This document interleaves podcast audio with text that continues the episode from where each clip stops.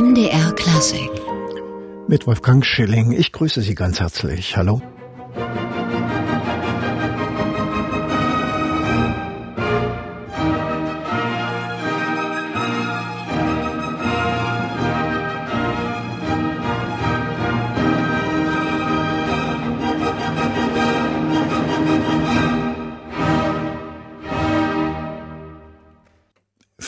Furios, das Finale aus Haydns Paukenwirbel-Sinfonie, der Sinfonie mit der Nummer 103, eins der Werke, das morgen im historischen Kursaal in Bad Lauchstädt mit dem MDR Sinfonieorchester zu erleben sein wird. Dann unter Leitung eines jungen Dirigenten, der in den letzten drei Jahren, na, ich sag mal, einen Karriere-Blitzstart hingelegt hat. Heute ist er bei uns im MDR Klassikgespräch zu Gast. Herzlich willkommen, Moritz Gnann. Danke.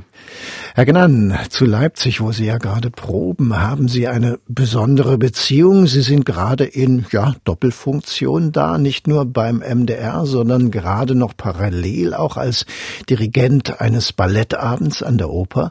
Und dann gibt's ja auch noch den Gewandhauskapellmeister Andres Nelsons, der viele Jahre Ihr Mentor war. Was bedeutet Leipzig für Sie als Stadt, ja, als Musikstadt?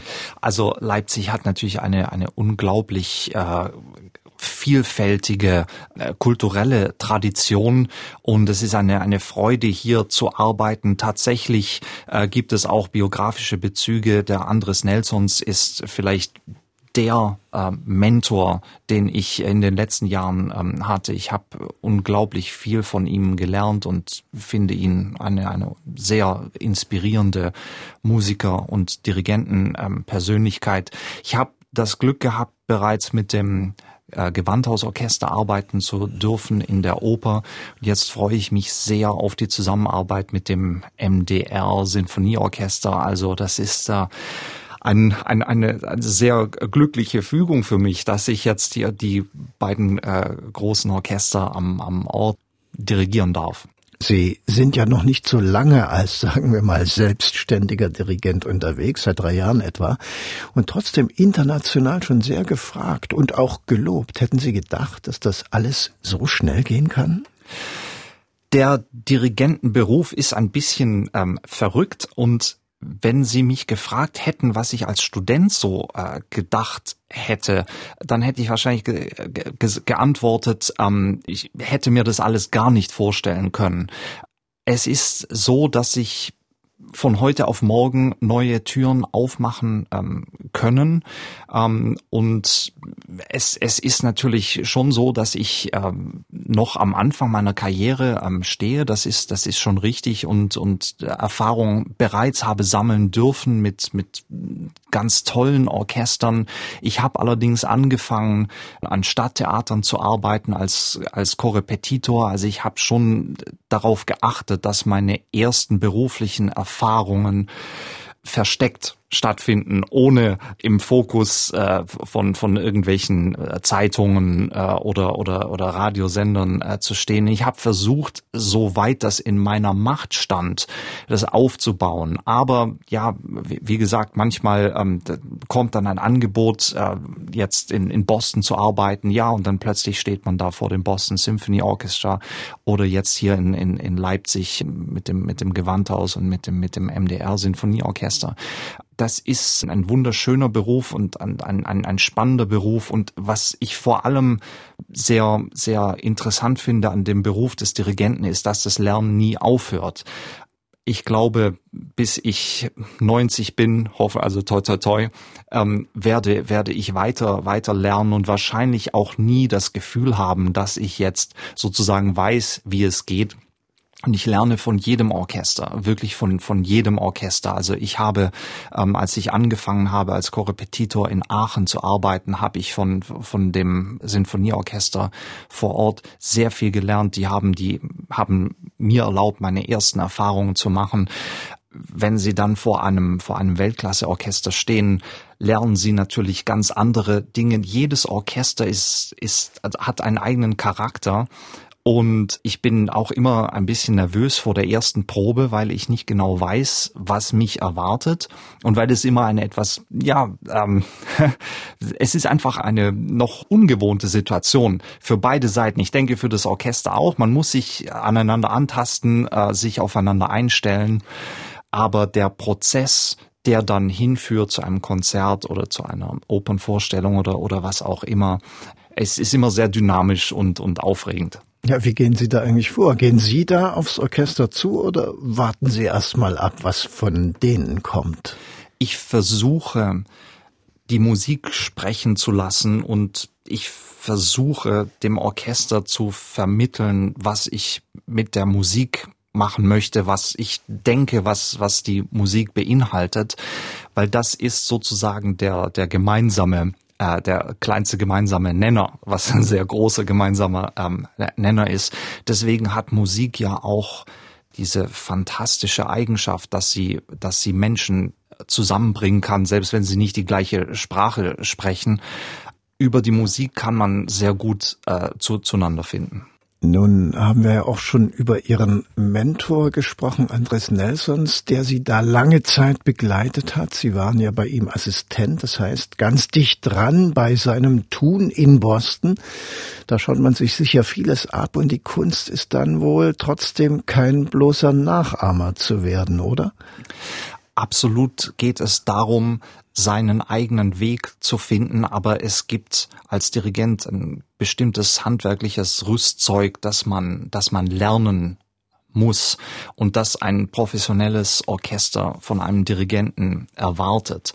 Und äh, was ich durch das Assistieren gelernt habe, war ähm, einfach oder was ich die die Erfahrung, die ich gemacht habe, ich war immer gut vorbereitet. Das heißt, die die Probleme, die auf den, auf den Dirigenten zukommen in einer Probe, die waren mir schon bewusst, als ich da drin saß und dann Herrn Nelsons oder, oder andere berühmte Dirigenten ähm, beobachtet habe in der Probenarbeit. Und ich konnte einfach äh, schauen und analysieren, wie die erfahrenen Kollegen diese Probleme lösen. Ähm, das geht natürlich nur wenn sie selbst auch gut vorbereitet sind und, und, und nicht zum ersten Mal das Stück hören, wenn sie da in der, in der Probe sitzen. Also sie haben eine große Verantwortung natürlich da ähm, zu arbeiten und sich, und sich vorzubereiten. Aber es geht überhaupt nicht drum, jemanden zu kopieren. Das würde auch jemand wie Herr Nels uns zum Beispiel gar nicht, gar nicht wollen. Ich glaube, das fände der sehr langweilig, wenn er einen Assistenten hätte, der versucht, ihn zu kopieren. Wann stand es für Sie eigentlich fest, dass Sie mal vor einem Orchester stehen wollen und Musik leiten? Ich würde sagen, klar war das so mit Anfang 20. Ähm, es gab eine Zeit in meinem Leben, da wollte ich Pianist werden, habe also wirklich mit dem Gedanken gespielt, eine professionelle äh, Pianistenlaufbahn einzuschlagen. Das ging dann aber also aus Verletzungsgründen ganz einfach nicht. Und das ist, glaube ich, auch gut so, weil ich im Nachhinein nicht glaube, dass ich gut genug gewesen wäre, um, um damit ähm, äh, reüssieren zu können. Und äh, ich ja durch durch einen Zufall eigentlich ähm, wurde mir eine eine Bläserkapelle äh, angeboten zu dirigieren. Ich komme aus Süddeutschland, wo jedes Dorf so einen Musikverein hat. Und ja, da gab's eben eine eine Kapelle, die suchte einen Dirigenten für für das Jugendorchester und dann habe ich das gemacht und da eine Flöte, 13 Klarinetten und eine große Trommel ähm, dirigiert und so meine ersten Erfahrungen gemacht und irgendwann dann Aufnahmeprüfungen gemacht für, für Musikhochschulen und dann, dann war ich da drin. Tja, und dann haben Sie Blut geleckt, oder? Ja, auch nicht von Anfang an, muss ich sagen. Ich habe auch erst mich in anderen Fächern noch probiert. Ich habe Wirtschaftswissenschaften studiert am, am Anfang. Aber ich würde sagen, so mit 22, 23 war das klar ähm, bei mir. Was recht spät ist. Also viele professionelle Musiker ähm, entscheiden sich äh, schon schon wesentlich früher. Manchmal äh, achten auch die Eltern drauf. Ich komme nicht aus einem äh, Musikerhaushalt. Meine, meine Eltern sind sind begeisterte ähm, Musikliebhaber, aber aber professionell gab es da äh, kaum Bezüge. Aber was, was schön ist, alles, was ich gemacht habe, waren sozusagen meine ähm, Entscheidungen und ich musste selbst äh, erwägen, was ich machen wollte und ich glaube, das ist äh, ganz gut so gewesen. Aber Wirtschaftswissenschaften ist ja im Hinblick auf vielleicht mal eine Chefstelle später gar nicht so verkehrt, oder? Ist wahrscheinlich äh, nur von Nutzen, genau. Ergnan. Wir hören erstmal wieder Musik, ein Stück, über das wir noch reden werden und das Sie morgen in Bad Lauchstädt auch dabei haben im Programm, das Konzert für Flöte, Harfe und Orchester, Köchelverzeichnis 299 von Wolfgang Amadeus Mozart. Hier ist das Rondo daraus.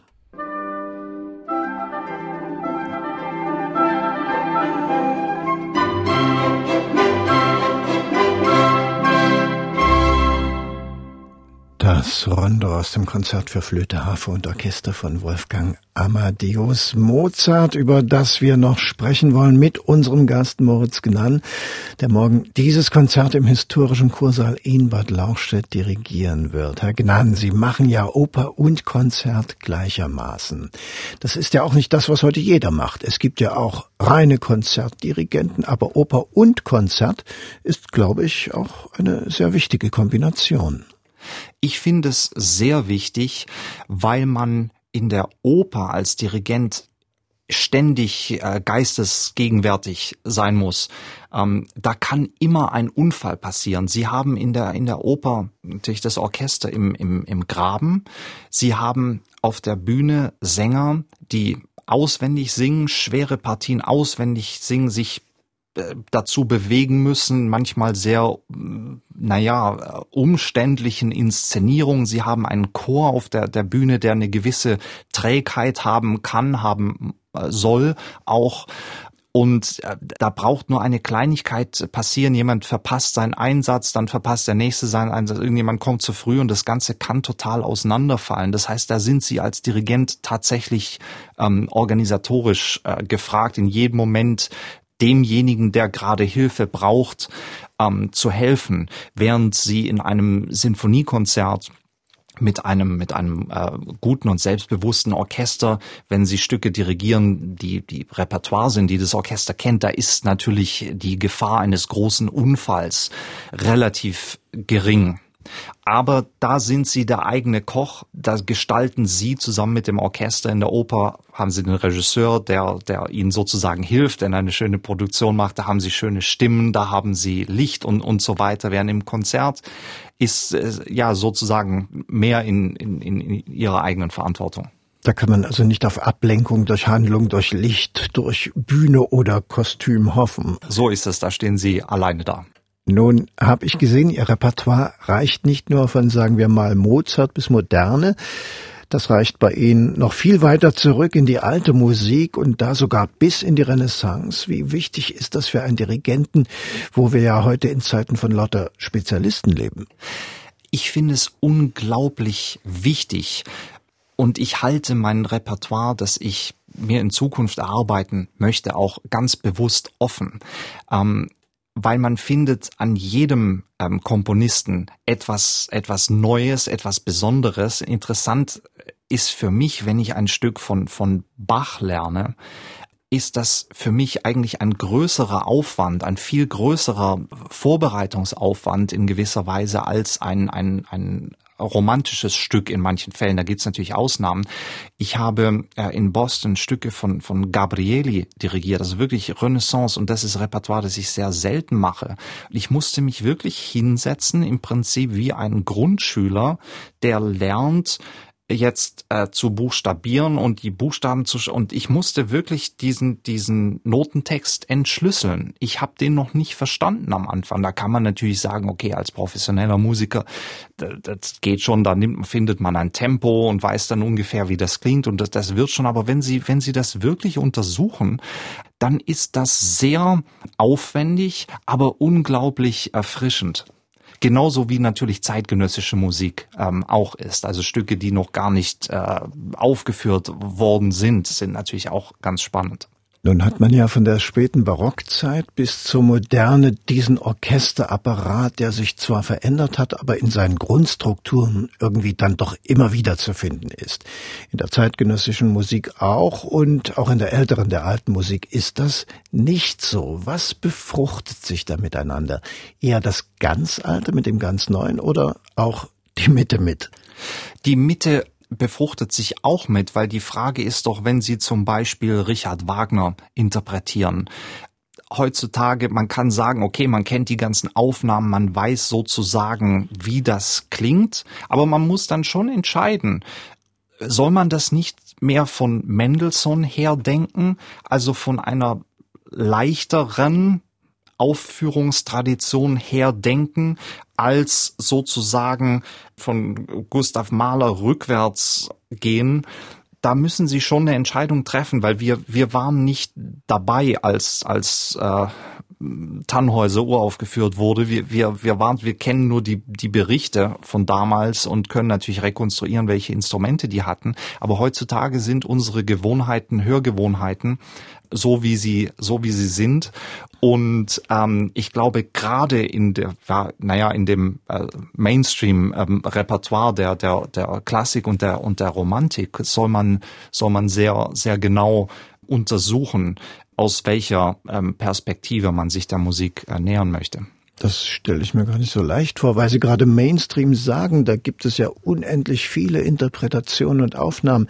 Wie kann man sich als Interpret, als Dirigent da emanzipieren, was man ja doch als Eindruck im Kopf hat. Geht das überhaupt? Also, was ich versuche zu schaffen, ist, ähm, dass ich mir eine Partitur nehme von einem Stück, das ich unter Umständen schon zigmal gehört habe und so tue, als hätte ich das Stück wirklich noch nicht gehört. Das heißt, ich spiele das am, am Klavier langsam, also naja, diese Stelle nochmal ein Hoppla, was ist das für ein Akkord und reinhören rein, wo habe ich das schon mal gehört, was ist der Bezug zu, zu etwas, das vorher war, was macht er jetzt damit. Ich, ich versuche mich wirklich zu, zu zwingen, dann mir die Zeit zu nehmen, das Stück so zu, zu analysieren, als hätte ich es noch nicht äh, vorher gehört, was natürlich nicht nicht wirklich ähm, möglich ist, aber aber dieses dieses langsame Lesen, das weckt immer, das reizt meine meine Fantasie ähm, und und ich habe immer wieder neue Ideen dabei. Moritz Gnann, unser Gast heute im MDR Klassikgespräch. Morgen in Bad Lauchstädt am Pult des MDR Sinfonieorchesters Mozart und Haydn wird er dann dirigieren. Ja, und derzeit sind Sie auch mit dem Gewandhausorchester für einen Ballettabend an der Oper Leipzig unterwegs. Herr Gnan, Sie sagten gerade, Sie lesen die Noten langsam, um neue Eindrücke von einem vielleicht bekannten Stück zu gewinnen. Der Notentext ist ja wichtig. Wie frei kann dann Interpretation damit umgehen? Das ist eine sehr schwierige Frage. Ähm, das, das ist, das klingt jetzt ein bisschen mystisch. Eigentlich sagen ihnen die Töne, äh, was sie, was sie machen wollen. Wichtig ist immer, dass das, dass das gut klingt. Also wenn dann die Frage ist, welches Tempo man, man wählt, zum Beispiel, dann hilft es mir sehr, dass ich das einfach spiele und mich beobachte und mich analysiere, eigentlich vergleichbar damit, wie wenn Sie, wenn Sie als Geiger äh, ein Violinkonzert üben oder eine Klaviersonate als, als, als Pianist, Sie, Sie, Sie schauen, was klingt, wie klingt das, was ist hier und wie soll das noch mehr in die, kann noch mehr in diese Richtung gehen, in diese Farbe. Hier kann ich vielleicht das Tempo ein bisschen zurücknehmen, um hier wieder mehr zu machen. Das müssen Sie aber alles ausprobieren für sich, um dann am Ende die, die richtige ähm, Balance zu finden. Also das, das Interpretieren ist nicht etwas, das losgelöst stattfindet von dem, von dem ähm, Partiturstudium, sondern ich glaube, das geht so Hand in Hand miteinander. Das ist so ein so ein Prozess ähm, des Lesens, des des Filterns, des des Aufnehmens und und und und dann des des des Wiedergebens. Also es ist ständig dynamisch. Deswegen ist auch jedes Konzert, das man dirigiert, anders ein bisschen. Moritz Gnann heute zu Gast hier im Gespräch bei MD, MDR Klassik und wir hören noch mal ein bisschen rein in das Konzert morgen, das Sie in Bad Lauchstädt geben werden. Die Arie der Berenice aus Szene und Arie der Berenice komponiert als Einlage für ein Benefizkonzert am King's Theater im Jahr 1795. Hier singt Christiane Karg, begleitet vom Ensemble Arcangelo.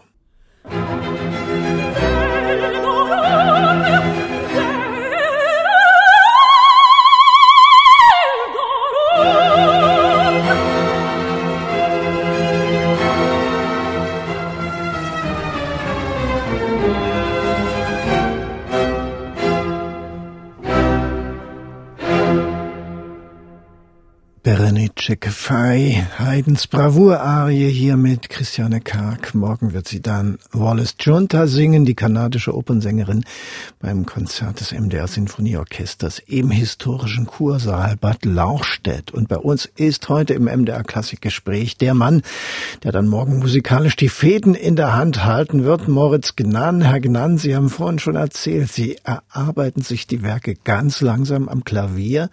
Nun baut man da ja sicher eine Klangvorstellung auf, hört das alles schon vor seinem inneren Ohr und dann kommt man zum Orchester und dann kommt was ganz anderes. Ja, ja, das ist, das ist natürlich genau. Sie, also Sie können das als als Dirigent nur nur bedingt ähm, sozusagen zu Hause bei sich ähm, abbilden, aber natürlich, wenn Sie Erfahrung haben und dann äh, können Sie schon ein bisschen antizipieren, wo vielleicht die die heiklen Stellen liegen werden, wo wo Sie wahrscheinlich in der Probenarbeit besonderes Augenmerk ähm, darauf legen sollen.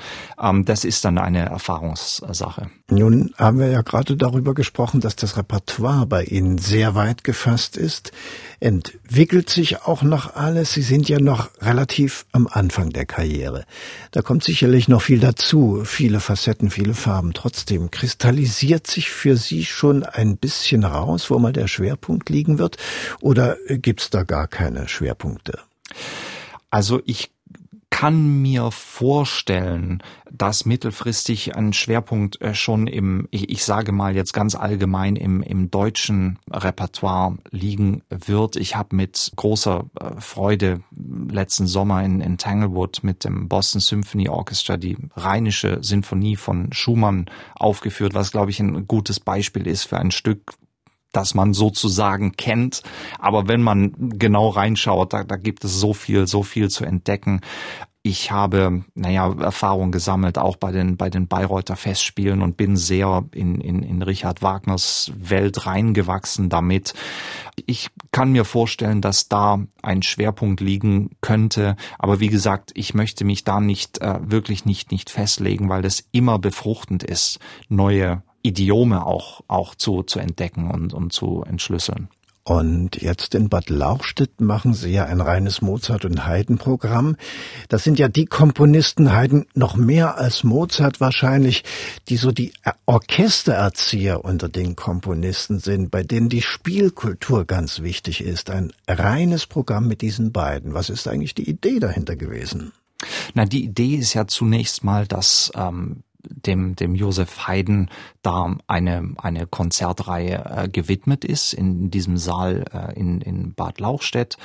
Und deswegen war klar von vornherein, der, der Programmschwerpunkt sollte auf, auf Haydn liegen. Und wir haben dann äh, überlegt, so, Frau Dr. Kopp und, und ich, äh, was wir da aufs Programm nehmen sollen, haben uns dann, glaube ich, für ein sehr, sehr vielseitiges ähm, Programm entschieden. Ich fange mal von hinten an. Wir hören auf mit einer mit der vorletzten Sinfonie von Haydn, die in, in seiner Londoner Zeit ähm, ent, entstanden ist, die ich deswegen gerne machen wollte, weil sie so unglaublich modern ist, so kontrastreich, so also da gibt da manche Passagen hören Sie an und Sie Sie wenn Sie es nicht wüssten, dass es von Haydn ist, würden Sie gar nicht auf die Idee kommen. Da gibt's Anklänge von von von Gustav Mahler hier und da und Sie hoppla. Also könnte man meinen, wenn man wenn man das das Stück nicht kennt. Davor in der, in der zweiten Hälfte machen wir eine äh, Konzertarie, die Scena di Berenice.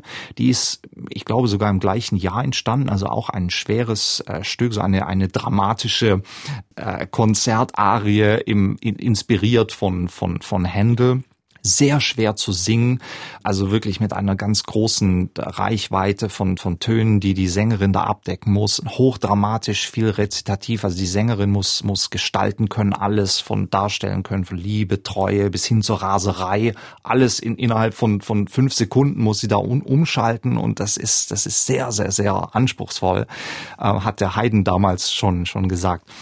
Im ersten Teil, wir eröffnen das Programm mit einem frühen Stück von, von Haydn, einer, einer kurzen Ouvertüre. Die ähm, war äh, gedacht als, als Ouvertüre zu einer Oper, äh, von der man, meine ich, nichts Näheres mehr, mehr weiß. Und es ist ein, ein, ein sehr, sehr lustiges, spritziges äh, äh Stück, sehr, sehr opernhaft, also mit ganz klaren ähm, Gedanken und, und, und, und Themen und Charakteren. Und dann ähm, kommt ein, ein Konzert äh, von, von Mozart, das Konzert für Flöte und Harfe, was eine ganz ungewöhnliche äh, Kombination ist. Der Mozart hat es geschrieben, als er in, in Paris war und keine so ganz leichte Zeit hatte. Das Stück war ein, ein Auftragswerk von, von einem Adligen, der ein sehr guter Flötist war. Und der hatte eine Tochter, die Harfe gelernt hat und der Herr hat Mozart gebeten, kannst du nicht meine Tochter bitte unterrichten im, im naja, gut, Harfenspiel weiß ich nicht, aber Komposition auch und kannst du nicht bitte ein Konzert für uns schreiben für Flöte und Harfe? das, also ja, Mozart hatte gar keine große Lust da auf dieses Unterrichten und es war am Ende auch unschön, weil die ihm die Gage nicht bezahlen wollten und also alles, alles ein bisschen kompliziert. Aber es ist dieses Meisterwerk entstanden, dieses, dieses ähm, königliche, also für mich auch ein bisschen französische Stück. Man, man fühlt sich manchmal so in den Hof von Versailles ver versetzt, in diese galante, ähm, leichtere ähm, Sprache. Und ich glaube, das passt sehr gut äh, rein in das, in das ähm, Programm. Und die Dramaturgie, die erinnert so ein bisschen ja auch an die Mozartzeit, an die Concert spirituel in Paris oder die Akademiekonzerte in Wien, die waren ja ähnlich gebaut. Äh, ja, ganz, ganz genau, ganz genau, ja. Was man heute vielleicht fast als, als Kammerkonzert sozusagen äh, be beschreiben äh, wür würde. Genau, richtig, ja. Und da sind wir dann auch an einem Punkt, dem Programm bauen. Heute hat man ja mitunter das Gefühl, die sehen immer ähnlicher aus. Vor allem das kleine, feine fehlt irgendwie. Wie sieht für Sie ein gutes Konzertprogramm aus? Ein gutes äh, Konzertprogramm muss für mich vor allem musikalisch Sinn ergeben in der Weise, dass der, dass der Zuhörer es genießen kann und unter Umständen auch vielleicht was Neues lernt. Also so einen pädagogischen Effekt kann das Ganze schon haben. Zum Beispiel bin ich ein großer Freund davon, äh, wenn ich ein, äh, sagen wir mal in der in der ersten Hälfte ein, ein berühmtes ähm, Instrumentalkonzert aufführe, dann kann ich doch anfangen mit einem zehn Minuten Stück das, das das Publikum vor Ort noch nicht kennt. Das kann nur wirklich eine, eine Uraufführung sein oder kann ein Stück sein von einem vor Ort noch recht unbekannten Komponisten. Kann natürlich auch ein Stück eines, sagen wir, wir machen äh, Mozart in der ersten Hälfte von einem unbekannten Mozart äh, äh, sein das so, so dass man nicht nur ähm, von von von dem äh, lebt, was man was man äh, so hört mit den zeitgenössischen Stücken ist es natürlich so, dass man das, das Publikum damit nicht äh, überfordern darf, weil es, es ist, Sie kennen das vielleicht auch, Sie sitzen im Konzert und hören etwas zum ersten Mal. Da gibt es schon sehr viel äh, zu verdauen, wenn man jetzt von der, äh, von der Klangsprache äh, im ersten Moment noch nicht ganz so mitgenommen wird oder noch nicht weiß, wie man, wie man das sehen soll. Da ist natürlich äh, nicht nur das, das Herz am Arbeiten, sondern ist auch das, das Gehirn am Arbeiten. Dann ist man unter Umständen ein bisschen müde, spät abends, hat einen langen Arbeitstag gehabt oder, oder, oder sowas. Insofern ist, ist einfach ganz wichtig, dass man, dass man da die, die richtige ähm, Balance findet. Aber äh, zeitgenössische Musik im großen Konzert sehen Sie schon, nur eben in der richtigen Einordnung. Sehe ich absolut. Und also da gibt es Stücke. Nehmen Sie zum Beispiel die, diese Stücke, die ich in, in manche davon habe ich in den USA kennengelernt, als ich da gearbeitet habe. Amerikanische Komponisten zum Beispiel werden in Deutschland wenig gespielt.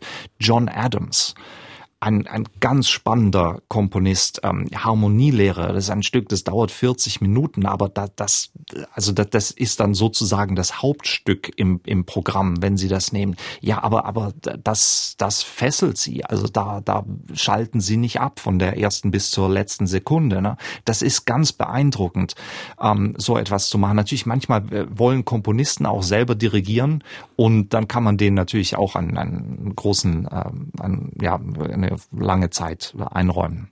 Nun dirigieren Sie hier in Leipzig, wie gesagt, nicht nur das Konzert morgen in Bad Lauchstädt, sondern hatten auch den ziemlich umfangreichen Ballettabend an der Oper beim Gewandhausorchester gestern.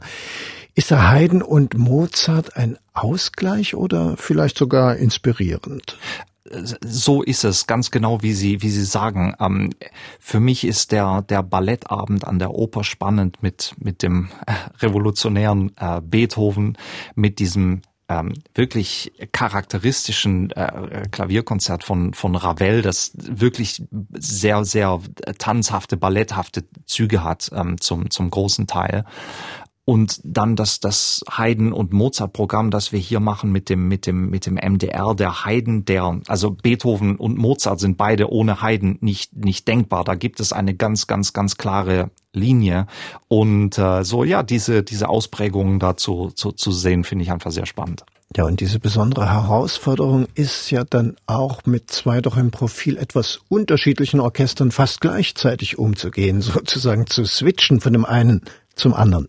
Mhm. Ja, aber wie, wie gesagt, ein Orchester ist, ist, ist ein, jedes Orchester ist, ist ein besonderer, einzigartiger äh, Klangkörper und äh, es ist eine, eine neue Kennenlernphase, eine neue Aufwärmphase, ein, ein, ein, ein neuer Weg, den man da zusammen eingeht.